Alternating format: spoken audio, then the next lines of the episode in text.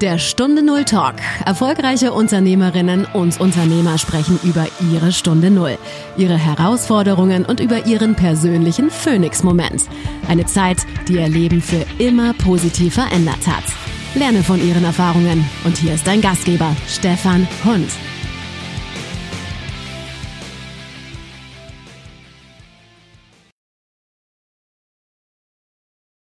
Eine neue Woche, eine neue Folge. Liebe Zuhörerinnen und Zuhörer, schön, dass ihr wieder bei Stunde Null Talk eingeschaltet habt. Und wie immer habe ich eine Persönlichkeit, die hier, in dem Fall jetzt in Deutschland lebt, in Frankfurt lebt, die ich euch gerne präsentiere. Jemand, der Stunde Null an dem eigenen Leib erlebt hat, aber auch bei anderen erlebt. Und äh, ja, mein Anruf geht heute nach Frankfurt und äh, mein äh, Gesprächspartner ist heute Ruben Zarate. Herzlich willkommen. Herzlichen Dank für die freundliche Einladung, Stefan. Und äh, ich freue mich auf das Gespräch und ich fühle mich geehrt. Herzlichen Dank. Du bist jemand, du bist in den unterschiedlichen Welten zu Hause. Allein wenn man den Namen hört und äh, sieht auf dem Cover, da sind ein paar Akzente auf dem Namen drauf, dann weiß man, du bist nicht unbedingt in Frankfurt geboren. Wie ist das eigentlich, wenn man zwischen so vielen Welten hin und her pendelt, sich verändert? Wie ist das? Ja, ich muss selbst auch ein bisschen grinsen, weil das trifft wirklich zu und das trifft auch nicht zu. Ähm, ich bin in Peru geboren, auch aufgewachsen. Äh, ich war als Kind auch in Deutschland. Wir kommen später vielleicht auch dazu. Und dann später mit 23 und in Peru aufgewachsen, wie gesagt, und dann später mich als erwachsener junger Mann mit 23 entschieden, nach Deutschland zu kommen. Und ich lebe mittlerweile mehr als die Hälfte meines Lebens hier in, in Deutschland, ist meine Heimat, meine zweite Heimat geworden. Aber wenn wir von Welten sprechen, sprechen wir auch von Mentalitäten sicherlich, Kultur und äh, da bewege ich mich wirklich auch zwischen Welten, aber ich spreche hier nicht nur von Ländern, sondern von Kulturen und Einstellungen. Also durch meine jetzigen Arbeit äh, kann ich wirklich sagen, doch, ich bewege mich zwischen unterschiedlichen Welten und nicht bezogen auf Peru oder Deutschland, sondern auf Einstellungen und Lebensarten und Lebensstilen, ja. Ja, in deiner jetzigen Tätigkeit kann man mit dir frühstücken gehen. Was machst du? Das stimmt. Ich bin seit September 2020 in der Franziskus-Treff Stiftung in Frankfurt am Main tätig. Ich habe da äh, die Verantwortung übernommen für einen Bereich namens Wohltäterberatung. Die Franziskus-Treff Stiftung bietet seit mittlerweile 30 Jahren Frühstück und Sozialberatung an. Das ist eine private Bürgerinitiative der Stadt. Und der Gründer Bruder Wendelin, ein Kapuziner äh, in Frankfurt, hatte eine Idee, eine Vision. Und diese Vision ist äh, ja richtig äh, geworden. Und wir bieten, äh, wie gesagt, Frühstück an Obdachlose, wohnungslose Menschen, mittlerweile auch an viele Menschen, die von Altersarmut betroffen sind. Und wir haben noch weitere Projekte, aber das ist das Herzstück des der, der Arbeit und der Stiftung. Das stimmt. Mhm. Wie ist das im Augenblick? Ich weiß nicht, sagt ihr, das sind eure Gäste, das sind eure, weiß es nicht, wie, wie nennt ihr eure, ich würde jetzt erstmal sagen, Gäste? Genau, also wir sprechen nicht von unser äh, Obdachlosen, von bedürftigen Menschen, von armen Menschen. Wir nennen die einfach Gäste und sie fühlen sich bei uns auch wirklich als Gast. Sehr wichtig von Anfang an war, dass die äh, Gäste sich willkommen fühlen, dass die die sogenannte franziskanische Gastfreundschaft erleben, Nächstenliebe, aber auf Augenhöhe. Das ist entscheidend. Wir möchten ja. jeden Gast empfangen und wir bieten ein bisschen Heimat, ein bisschen Wärme, zumindest für einige Minuten, zumindest, dass die Anfang des Tages genau diese Impuls bekommen und dass sie, wie gesagt, Nächstenliebe erfahren. Und darum sagen wir unser Gäste. Wir sprechen auch nicht von Spender, wir sprechen auch von Wohltäter. Wir haben sozusagen eigene, eigene Sprache und äh, damit fühlen wir uns wirklich sehr wohl. Und, äh, und unsere Gäste sagen auch Danke, sie zeigen uns und sie sagen uns genau, dass sie sich auch wohlfühlen. Von daher, wir denken, wir machen das eigentlich, eigentlich gut. Und nicht nur eigentlich, ihr macht das gut. Also alleine das, was ich so registriert habe bisher, also Doch. ihr macht das wirklich gut. Mhm. Und äh, wer kommt da so zu euch? Sind mhm. das, äh, also ich komme ja nun selbst äh, aus einem, in dem Fall evangelischen Pfarrhaus. Mhm. Äh, und äh, wir waren, haben damals, als ich äh, Jugendlicher war, an einer Bundesstraße gewohnt. Und da gab es regelmäßig diejenigen, die da mal geklingelt haben und gesagt haben, ähm, ich brauche mal eine Mark oder ich brauche mal einen Fünfer oder wie auch immer. Und ich habe denen meistens dann äh, was zu essen gegeben. Und dabei unterschied sich immer die einen, die wirklich irgendwo aus einer Lebenssituation, ich sag mal, abgerutscht waren. Da hat's den Beruf äh, irgendwo geschrottet, äh, samt äh, der Ehe, dem Haus und was auch immer.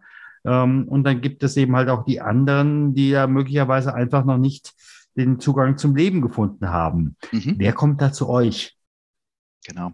Also vielleicht fange ich so an, um deine Frage zu beantworten.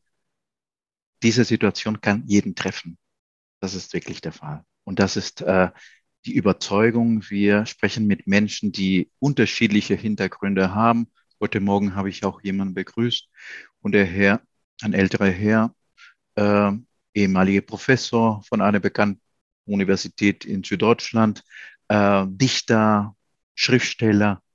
Er frühstückt bei uns regelmäßig. Das heißt, der Mann ist zwar nicht äh, auf der Straße, aber er ist von Altersarmut betroffen. Ein, kann man sagen, ein Drittel der Menschen sind Obdachlose, einige sind Wohnungslose, die doch eine Bleibe haben, aber keine eigene, vielleicht auch in einer Wohnungs äh, äh obdachlosen Unterkunft.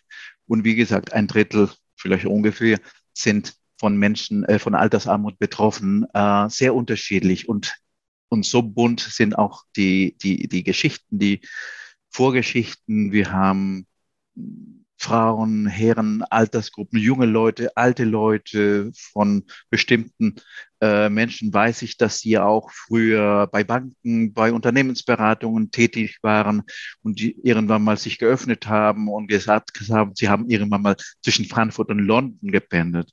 gependelt. Es gibt unterschiedliche Schicksale und deswegen sage ich einfach bunt wie Frankfurt, wie das Leben selbst. Und äh, das macht die ganze Situation kompliziert gleichzeitig spannend und es ist eine Freude, auch zu so sehen, wie die Menschen einfach, einfach sich verabschieden und äh, dieses Danke, die vom Herzen kommt, zu hören.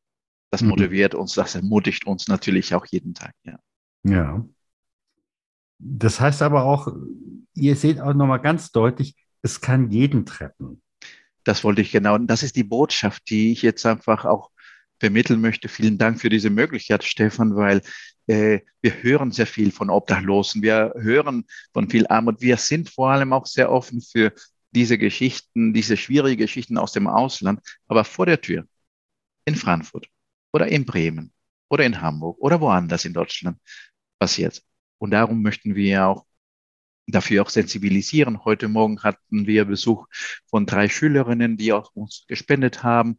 Und äh, selbst in der Schule, das ist die neue Generation, sie sind auch sensibilisiert, dass auch diese Themen in Deutschland ein Thema sind und die erzählen darüber. Sie, wir haben ein Video gedreht, sie werden noch weiter erzählen, sogar auf TikTok, so viel ich gehört habe. Darum bin ich auch für diese Möglichkeit auch dankbar, äh, Stefan, und da, dass wir darüber sprechen, dass es auch nicht üblich äh, und dass Menschen sehr offen sind zu diesen schwierigen Themen, sage ich mal so. Mhm. Du hast ja gesagt, du kommst ursprünglich aus Peru.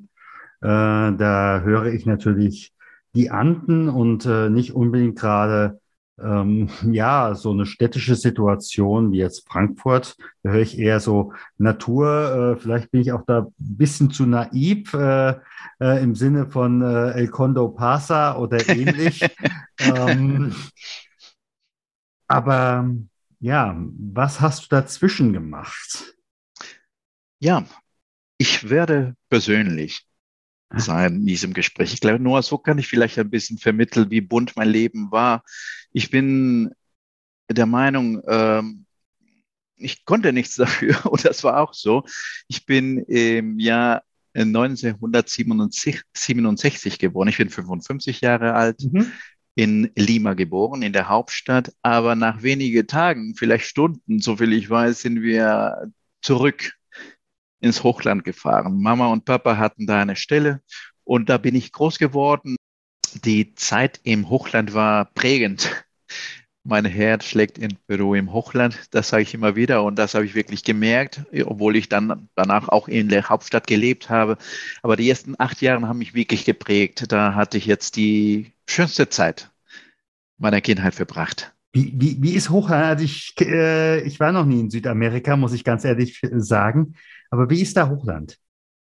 Erstens herzlich willkommen. Das ist eine wunderschöne Ecke, sehr unterschiedlich als in Europa. Eine andere Schönheit, eine mhm. raue Schönheit. Ich spreche vom Hochland. Wir haben natürlich drei unterschiedliche Gebiete in Peru, aber erst im Hochland eine sehr raue äh, äh, Landschaft, kalt, ähm, wenige Menschen, aber die du die dort triffst, eine herzliche, herzliche Bevölkerung, ähm, sehr in sich vielleicht. Ja, die brauchten, man braucht wirklich Zeit, um, um, um auch dazu zu gehören. Und äh, ich gehörte dazu. Ich bin dort äh, teilweise aufgewachsen, wie gesagt, die Schule besucht. Ich stelle mir einfach vor, für Menschen, die neu sind, natürlich, da braucht man eine gewisse Zeit, um sich dran zu gewöhnen. Aber eine, eine wunderbare Ecke äh, in Südamerika, geprägt von Alpakas natürlich, von, von, von unterschiedlichen äh, äh, Sorten von, von Kartoffelanbau. Und damit bin ich aufgewachsen, aufgewachsen und äh, ähm, es gibt natürlich auch einige Städte, nicht klein, größer als Frankfurt zum Beispiel, aber die anders sind und äh, geprägt von einer gewisse, äh, wie soll ich das sagen, Dorfmentalität, aber im positiven Sinne. Mhm. Herzliche Leute, die glücklich sind, und das möchte ich auch wirklich betonen, obwohl sie so wenig haben. Das musste ich hier in Deutschland wirklich, ich musste mich dran gewöhnen. So viel. Und trotzdem sehe ich viel Unzufriedenheit. Und mit wenig in Peru, wie kann man im Hochland, wie kann man so glücklich sein?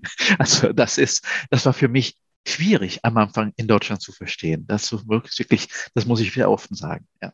Mhm. Mhm. Und dann hast du ja, ob nun in Deutschland oder noch in Peru, hast du ja studiert. Ja, also ich würde es natürlich, also ich glaube, 55 Jahre zusammenzufassen, wird ein bisschen äh, schwierig, aber ja, ich, ich mache es trotzdem. Darauf hinaus. Ja. Hm, Du hast ja äh, nicht immer, oder du hast ja im Endeffekt nicht im Franziskus-Treff angefangen, sondern du Natürlich. hast ja vorher etwas anderes gemacht, beruflich. So und da musst ja. du ja auch hingekommen sein. Genau, genau. Und das ist so, ähm, nach sieben Jahren im Hochland, in der Schule auch sogar, äh, sind wir in die Hauptstadt gezogen ein Jahr, ich spreche vom Jahr 74. Und dann sind wir die ganze Familie, Papa blieb im Hochland, meine Mutter, meine Schwester und ich sind in Lima gewesen. Auch habe ich eine Schule besucht. Frag mich nicht warum, aber ich habe eine chinesische Schule besucht, eine taiwanesische Schule, Chinesisch gelernt mit sieben Jahren, dann alles natürlich verlernt. Und dann kam Papa irgendwann mal nach Hause, ich kann mich sehr gut daran erinnern, und er sagte, wir werden nach Deutschland gehen. Ich sagte, Deutschland, wo ist denn das? Und äh, nach, äh, er fliegt alleine zunächst nach Deutschland und äh, wir folgten dann Monaten später. Da hatten wir einige Deutschkurse auch besucht privat und ich kam nach Deutschland mit äh, sieben Jahren. Also ich habe in Deutschland gelebt mit meinen Eltern, meiner Schwester und hatten wir auch einige Stationen. In Saarbrücken haben wir gelegt, in Düsseldorf auch die Schule besucht und noch weiter sehr privilegiert. Wir durften auch in der Schweiz einiges äh, besuchen und sogar auch einige Monate gelebt in, Düssel in Zürich und in Solothurn und in einem Dorf namens Derendingen, wo ich nie mehr war, aber ich glaube, das ist ziemlich hoch und ziemlich äh, schön und sehr schön. Das waren die Stationen. Das waren die Jahre, spreche vom Jahr 74, 75. Ich war sieben, acht Jahre und anschließend sind wir zurückgekehrt nach Peru, wo ich jetzt äh, auf Wunsch meiner Eltern äh, die deutsche Schule in Lima die Alexander von Humboldt Schule besucht hatte und mit meiner Schwester. Und das war für uns auch wieder ein Neuanfang, eine neue Welt. Äh, obwohl wir in Deutschland waren, wir diese neue Welt kannten, selbst die deutsche Schule in Lima war eine neue Welt, eine sehr schöne Schule, sehr teure Schule, so wie ich mir äh, danach auch mitbekommen habe, eine etwas elitäre Schule, wunderbare Menschen, aber mit sehr viele Unterschiede, in dem wir gesehen haben, wir sind durchschnittlich und da gab es sehr viele wohlhabende Menschen, gute Freunde, aber trotzdem der Unterschied war zu merken und äh, für mich als Kind und Jugendliche auch nicht immer einfach, muss ich wirklich sagen. Das heißt, auch in Peru musste ich zwischen Welten leben und äh, während der äh, Schulferien äh, sind wir, waren wir immer im Hochland, während meine Schulfreunde waren doch oft in Europa oder in Nordamerika. Und das war auch wieder für mich äh, kompliziert, muss ich sehr offen sagen, aber trotzdem schön. Und äh, das waren so die Stationen als Kind. Dann mit 23 habe ich mich entschieden, schon als junger Mann wieder nach Deutschland zu kommen mit 23 Jahren.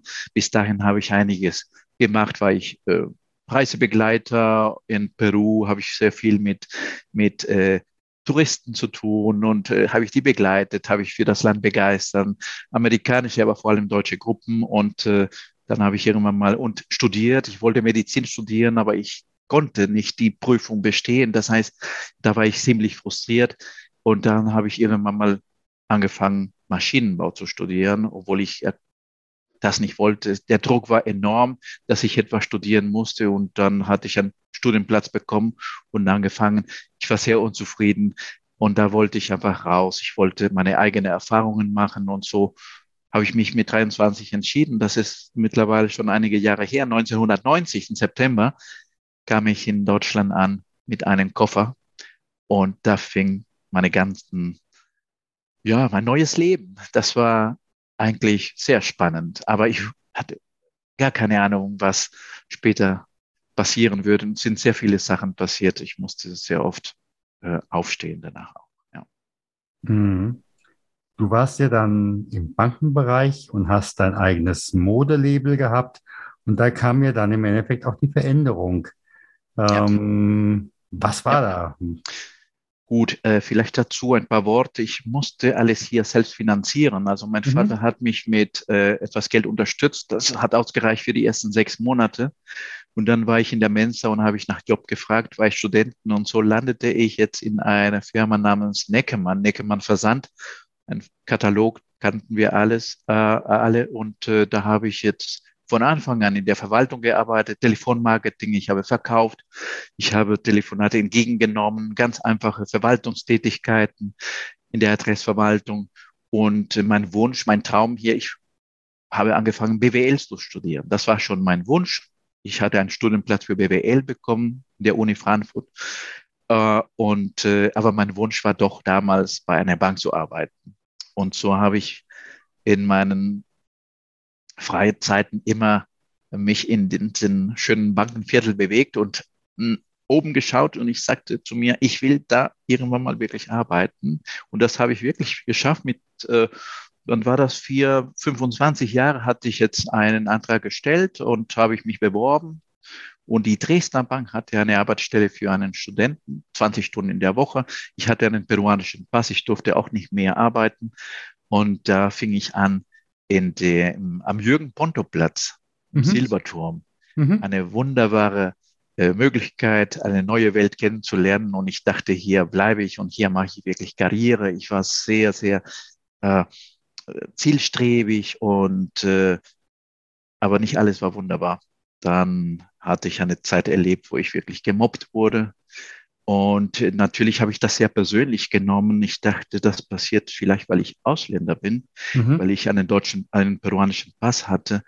Äh, Im Nachhinein merke ich, das war wahrscheinlich nicht der Fall, sondern weil Frankfurt ist eine offene Stadt. Auch die Menschen bei einer Bank, auch damals waren äh, immer in Kontakt mit Ausländern, sehr international, sondern das war eher auch vielleicht meine Persönlichkeit. Ich wollte noch weiterkommen und habe ich schon damals sehr viele Menschen kennenlernen, kennenlernen dürfen und, äh, und mein Chef war ein bisschen vielleicht neidisch, dass ich das wollte und ja. alles, alles möglich gemacht. Menschen überall.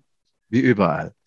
Das war sehr hart und vor allem, weil mein Arbeitsplatz war mit meinem Visum gekoppelt und äh, er hat alles Mögliche gemacht, damit ich jetzt die Bank verlasse. Und ich wusste, wenn ich die Bank verlasse, habe ich keinen Job und anschließend hätte ich vielleicht nach Peru gehen müssen.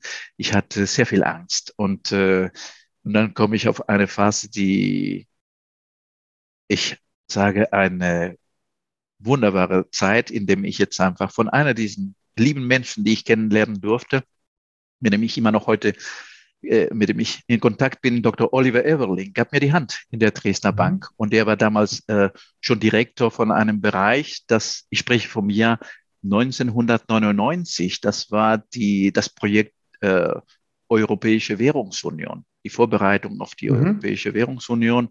Und er leitete genau einen Bereich und äh, wir sind schon mehrmals essen gegangen in der Kantine in der Bank. Und als er mitbekommen hat, dass ich Schwierigkeiten hatte, sagte er, komm einfach zu uns. Und wir haben da eine freie Stelle und da durfte ich wirklich eine neue Welt wieder in der Dresdner Bank kennenlernen und mit unglaublicher Unterstützung auch von meinen Vor Vorgesetzten durfte ich sogar einen Traum erfüllen und dürfte ich die Dresdner Kleinwort Benson auch in New York kennenlernen. Da war ich auch mhm. einige Monate tätig, auch eine andere Welt und äh, ich dachte, wow, also hier würde ich sehr gerne bleiben. Aber alle Pläne, die ich hatte, sind nicht richtig äh, geworden, wie ich dachte. Auch nicht in der Dresdner Bank. Auch später hatte ich auch meine Krisen und äh, Lebenskrisen und äh, auch die Bank, äh, die wollten mich haben, aber die Behörden leider nicht. So musste ich nach dem Studium die Dresdner Bank verlassen. Und da musste ich sehen, was ich machen kann oder soll oder mhm. darf. Und dann hat es dich ja in den Modebereich verschlagen. Äh, ja, also wie gesagt, ich musste die Bank verlassen. Ich hatte mein Studium beendet. Am Ende war ich doch in der Fachhochschule in, in Mainz. Ich habe dann mhm. ein berufsbegleitendes Studium absolviert. Und was mache ich dann? Ich muss die Bank verlassen. Ich habe jetzt keine Möglichkeiten. Da hatte ich einen guten Freund, der sagte, wie machen andere Ausländer mit ausländischen Pässen? Sie haben sich selbstständig gemacht sogar mit einem Restaurant oder vielleicht mit einem Imbiss. Ich sollte vielleicht das auch probieren. Und ohne weiteres habe ich Dr. Everling angesprochen und ich habe eine Firma gegründet. Ich musste äh, alles vorlegen, ein Konzept, ein Businessplan mhm. erstellen. Mhm. Die wurde von der IHK in Frankfurt äh, genehmigt.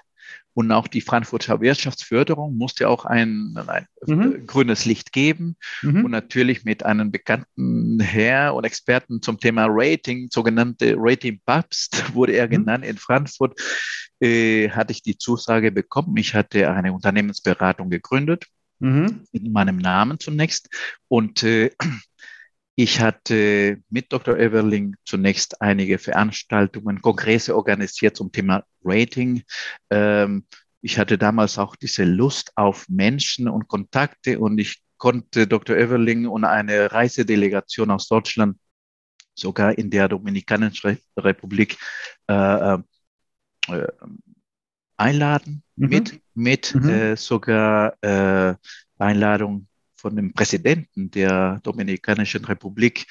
Das konnte ich alles aus Deutschland organisieren und äh, alles wunderbar. Ich fühlte mich wirklich sehr wohl und sehr gut, bis ich jetzt im Jahr 2001 ähm, äh, dann einige Schwierigkeiten hatte. Einige Schwierigkeiten gesundheitliche.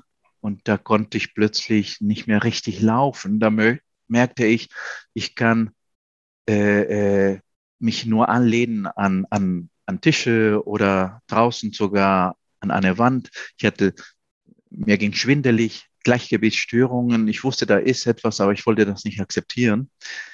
Und am Ende war ich doch in einem Restaurant in Frankfurt. Ich konnte nicht mehr. Ich musste abgeholt werden von, von Rettungssanitäter und ich hatte dann später mitbekommen, ich hatte einen Gehirntumor.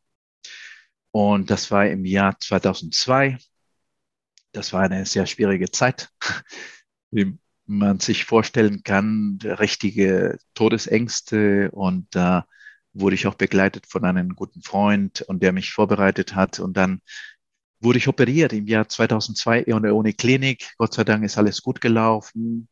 Und da habe ich mich, damals war ich schon sehr, war ich nah äh, zu den Kapuziner. Das war auch meine Gemeinde. Ich habe mich mhm. zurückgezogen mhm. im Kapuziner, im Franziskanerkloster in, in Hofheim, mhm. wo ich etwas machen durfte, und zwar malen und zeichnen. Und da habe ich meine ganzen traumatischen Erlebnisse verarbeitet.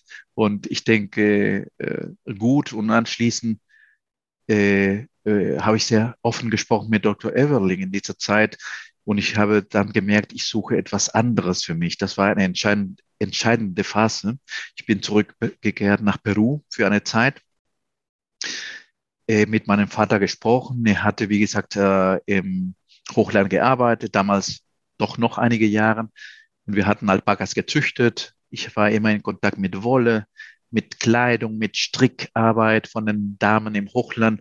Und ich brachte nach Deutschland im Jahr 2004 vielleicht ungefähr, äh, 2002 immer noch, 2002, 2003 äh, kam ich mit einer Handelsvertretung eine Handelsvertretung mit wunderbare, schöne Sachen aus Strick, aus Alpaka-Wolle mhm. in Peru hergestellt, aber keine Ethno-Artikel, sondern richtig modische Sachen. Mhm. Und ich, aber eine Handelsvertretung. Ich hatte da äh, einen Vertrag, wo ich jetzt einfach nur nach, ähm, ich, nachdem ich etwas verkauft habe, eine Provision bekommen würde. Mhm. Nach mehreren Monaten habe ich nichts verkauft. Ich habe nichts verkauft in Deutschland. Ich war in Deutschland unterwegs mit meinen Koffern und Kollektionen. Mhm. Und ich merkte, hier gibt es Qualität, aber diese Qualität entspricht nicht die deutsche, die europäische Geschmäcke. Das heißt, hier ist Mode, versteht man Mode anders. Und hier mhm. ist vielleicht ein bisschen, ja, cooler.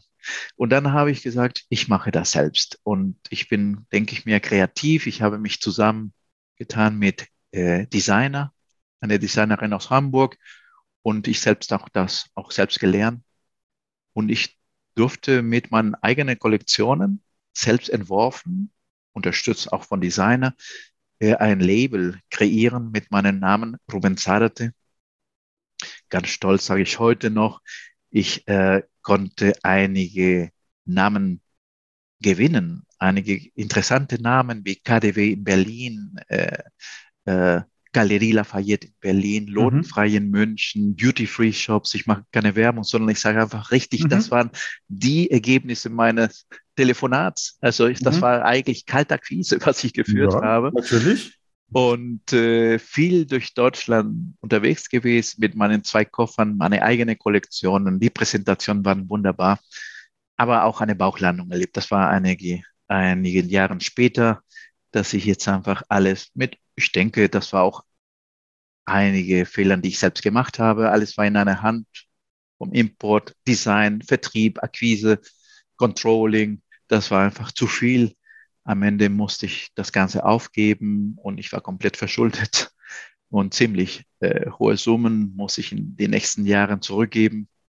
Und dann wusste ich nicht, wie ich jetzt das äh, als Peruaner, sage ich als Peruaner, ich hatte auch keine Möglichkeiten, etwas, eine Unterstützung zu beantragen, ohne Helfer, finanzielle Hilfe von Freunde und Bekannte, die vertraut haben, dass ich das schaffen würde, mhm. hätte ich das auch nicht geschafft. Ich mhm. habe da eine Stunde Null, eine weitere Stunde Null ja. erlebt. Ja. Äh, ich hatte äh, sogar wenige Euros äh, in der, in der Tasche und da musste ich jetzt sogar um Geld bitten, sehr peinlichste, schwierigste Momente meines Lebens auch bis dahin und liebe Menschen gehabt, die mich unterstützt haben und dann Jahren später konnte ich alles zurückbezahlen und dann, aber das Schwierigste in der Zeit war diese, diese Scham, dieses Gefühl, ich bin am Ende. Ich hatte irgendwann mal mhm. sogar Menschen vom Finanzamt vor der Tür und die wollten einiges nehmen und es gab gar nichts, was wertvolles. Alle Sachen wurden verkauft oder die Restposten meiner Kollektion waren auch alle weg, damit ich jetzt zumindest auch meine Miete bezahlen kann.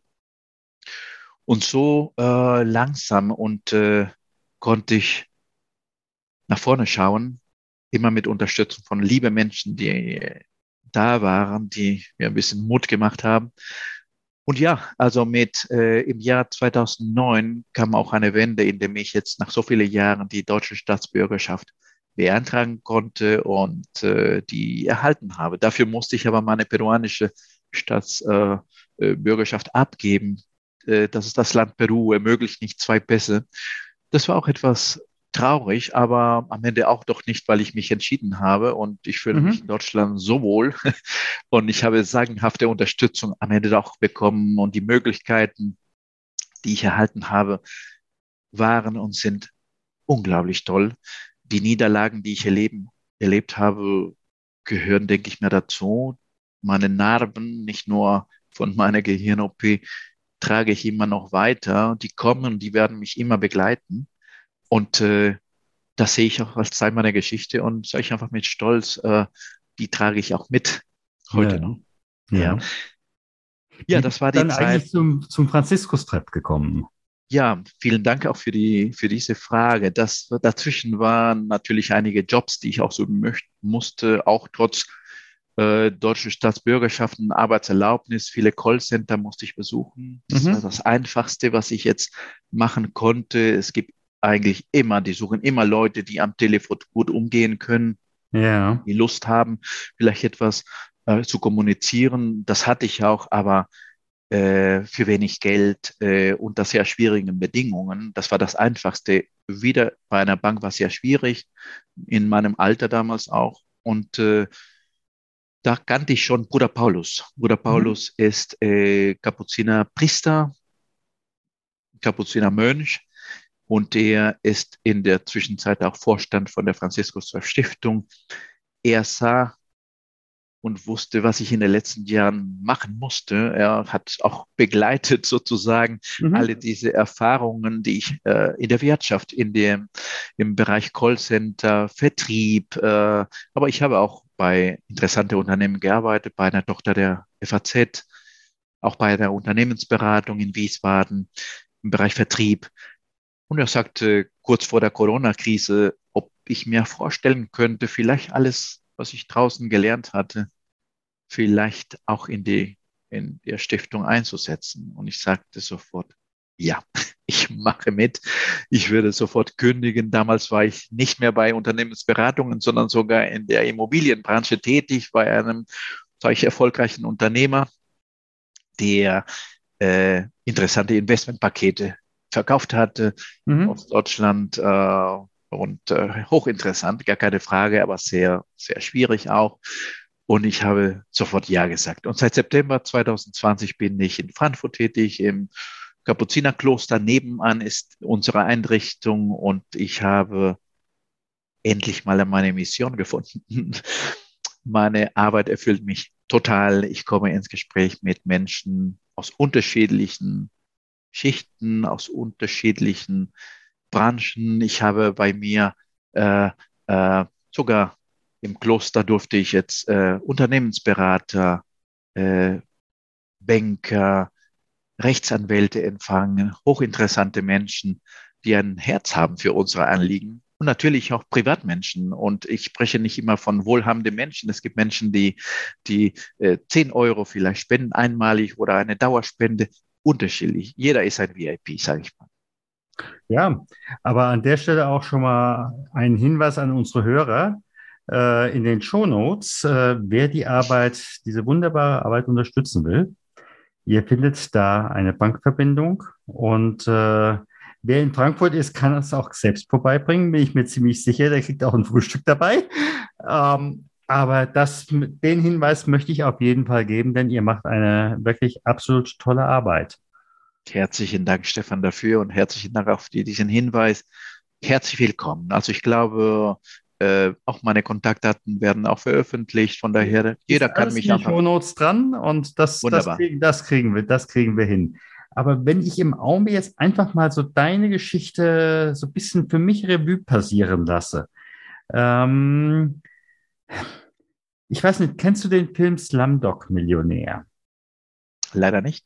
Also es geht im Endeffekt darum, äh, dass äh, da ein, äh, äh, junger Mann in einem Quiz äh, mhm. genau die richtigen Fragen richtig beantwortet und er kommt eigentlich aus den Slums, mhm. wo jeder sagte, äh, woher kennt er diese Antworten? Mhm. Ähm, und im Nachhinein stellt sich einfach heraus, er hat das jeweils in irgendeiner Form miterlebt. Mhm. Er war irgendwo dabei und war in dem Moment, ja, ich sag mal, gesprächsfähig. Und genau das höre ich maumig bei dir auch du warst im Endeffekt überall dabei mit den Menschen oder aus den Gruppen von Menschen, die du heute triffst. Ja. Und ich glaube, das Entscheidende, äh, das, was ich auch bei dir so beobachte, ist, du bist einfach, ähm, ja, wirklich auf Augenhöhe, ja. Wenn ich es biblisch ausdrücke, äh, den Griechen ein Grieche, ja, äh, den mhm. äh, Hebräern ein Hebräer und den Römern ein Römer, ja. Und äh, ähm, ja, du begegnest jedem auf Augenhöhe. Ich glaube, mein, das habe ich von Papa gelernt. Er war auch Geschäftsführer einer großen Firma, 2000 Mitarbeiter. Er hatte auch Menschen auf Augenhöhe äh, angesprochen, aber vor allem authentisch war er immer. Er hat mhm. nie etwas vorgespielt. Er war immer selbst und das mhm. habe ich mhm. schon mal gelernt und das habe ich verinnerlicht und sowohl am Telefon vor Ort bei uns im Kloster und damals vielleicht mit meinen Kollektionen mhm. äh, habe ich immer versucht und ich glaube, das habe ich jetzt so gemacht, dass ich selbst immer war mit allen meinen Stärken, aber vor allem meine Schwächen, auch jetzt am, Tele am, am, am Sprech, am Gespräch, im Gespräch mit dir, mhm. mit meinem Akzent, mit meinen Fehlern. Ich denke, warum soll ich etwas vorspielen? Und ich glaube, das kommt bei Menschen an und ich freue mich, dass Menschen mich so akzeptieren, auch wie ich bin, mit meinen Fehlern, mit meinen Stärken. Und ich glaube, das äh, werde ich so weitermachen. Wenn du jetzt so auf diese ganzen Jahre zurückguckst, gibt es irgendeinen Mythos, wo du sagst, Mensch, äh, alle Leute glauben diesen Mythos, aber es ist eigentlich ganz anders. Ja, Lass mich überlegen. Ich durfte sehr viele Menschen kennenlernen, Unternehmer, Angestellten von Banken, äh, wohlhabende Menschen und jetzt obdachlose Menschen, arme Menschen. So diese, diese Vorurteile, diese, diese Gedanken, äh, Unternehmern opfern vieles im Leben, Obdachlose sind vielleicht sogar faul. Es stimmt wirklich nicht. Und ich glaube, jeder trägt ein Reichtum in sich und jeder hat ein Geschenk bekommen und jeder hat eine Mission.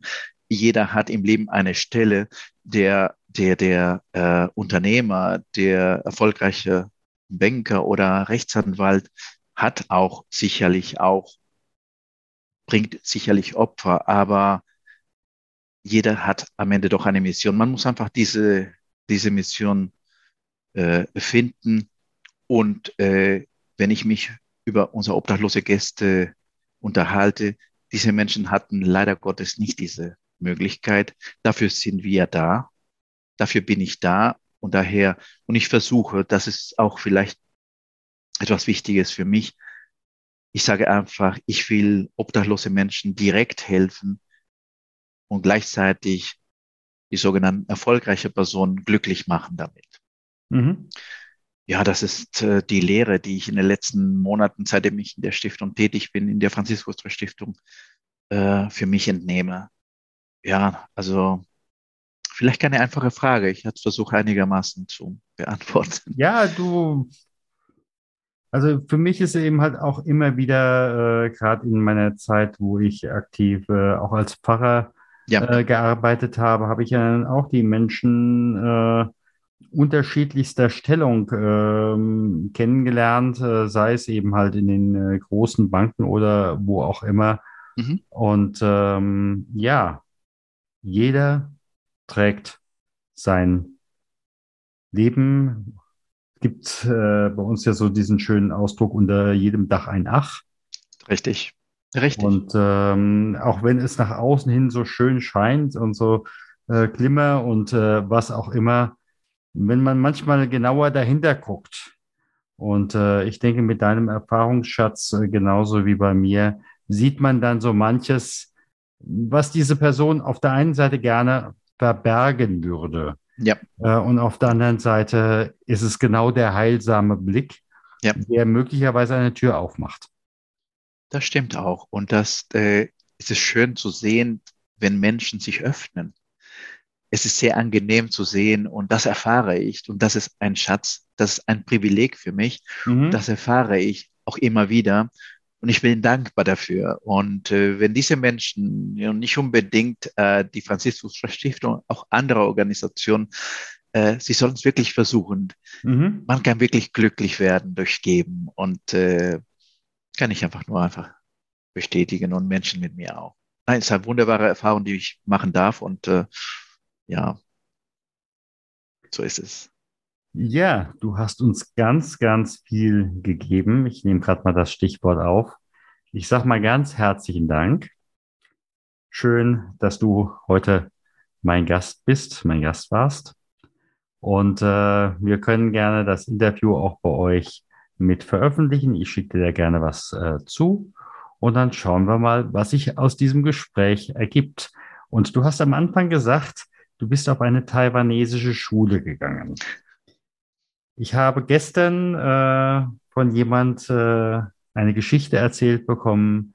Da ist eine junge Frau, die äh, auch in, äh, ähm, sie musste auf jeden Fall Spanisch lernen, Okay. was aber überhaupt nicht passte. Ja. Und 50 Jahre später war sie dann äh, unter anderem für südamerikanische Menschen zuständig und auf einmal hat sie das Spanisch wieder ausgegraben. Vielleicht gibt es bei dir irgendwann mal eine Situation, wo du das Chinesische oder Taiwanesische auch auspacken darfst. Ja, es ist, wie soll ich das sagen? Das Leben ist wirklich eine Überraschungskiste. So? Ich bin immer erstaunt, was ich erleben, erlebe und was ich vielleicht noch erleben werde. Dafür bin ich sehr offen und äh, so war das auch. Eine taiwanesische Schule. Unglaublich für mich immer noch heute, aber eine schöne Erfahrung, eine bunte Erfahrung und wer weiß. Stefan, ich danke auch für das Gespräch und für diese Möglichkeit und äh, ich sage einfach Gottes Segen. Danke gleichfalls. Danke. Das war eine der Erfolgsstories beim Stunde Null Talk. Hattest du als Unternehmerin oder Unternehmer selbst auch schon eine Stunde Null mit einem Phoenix-Moment und möchtest darüber sprechen? Dann werde Gast beim Stunde Null Podcast und melde dich jetzt dafür an auf der Webseite stunde null-talk.com.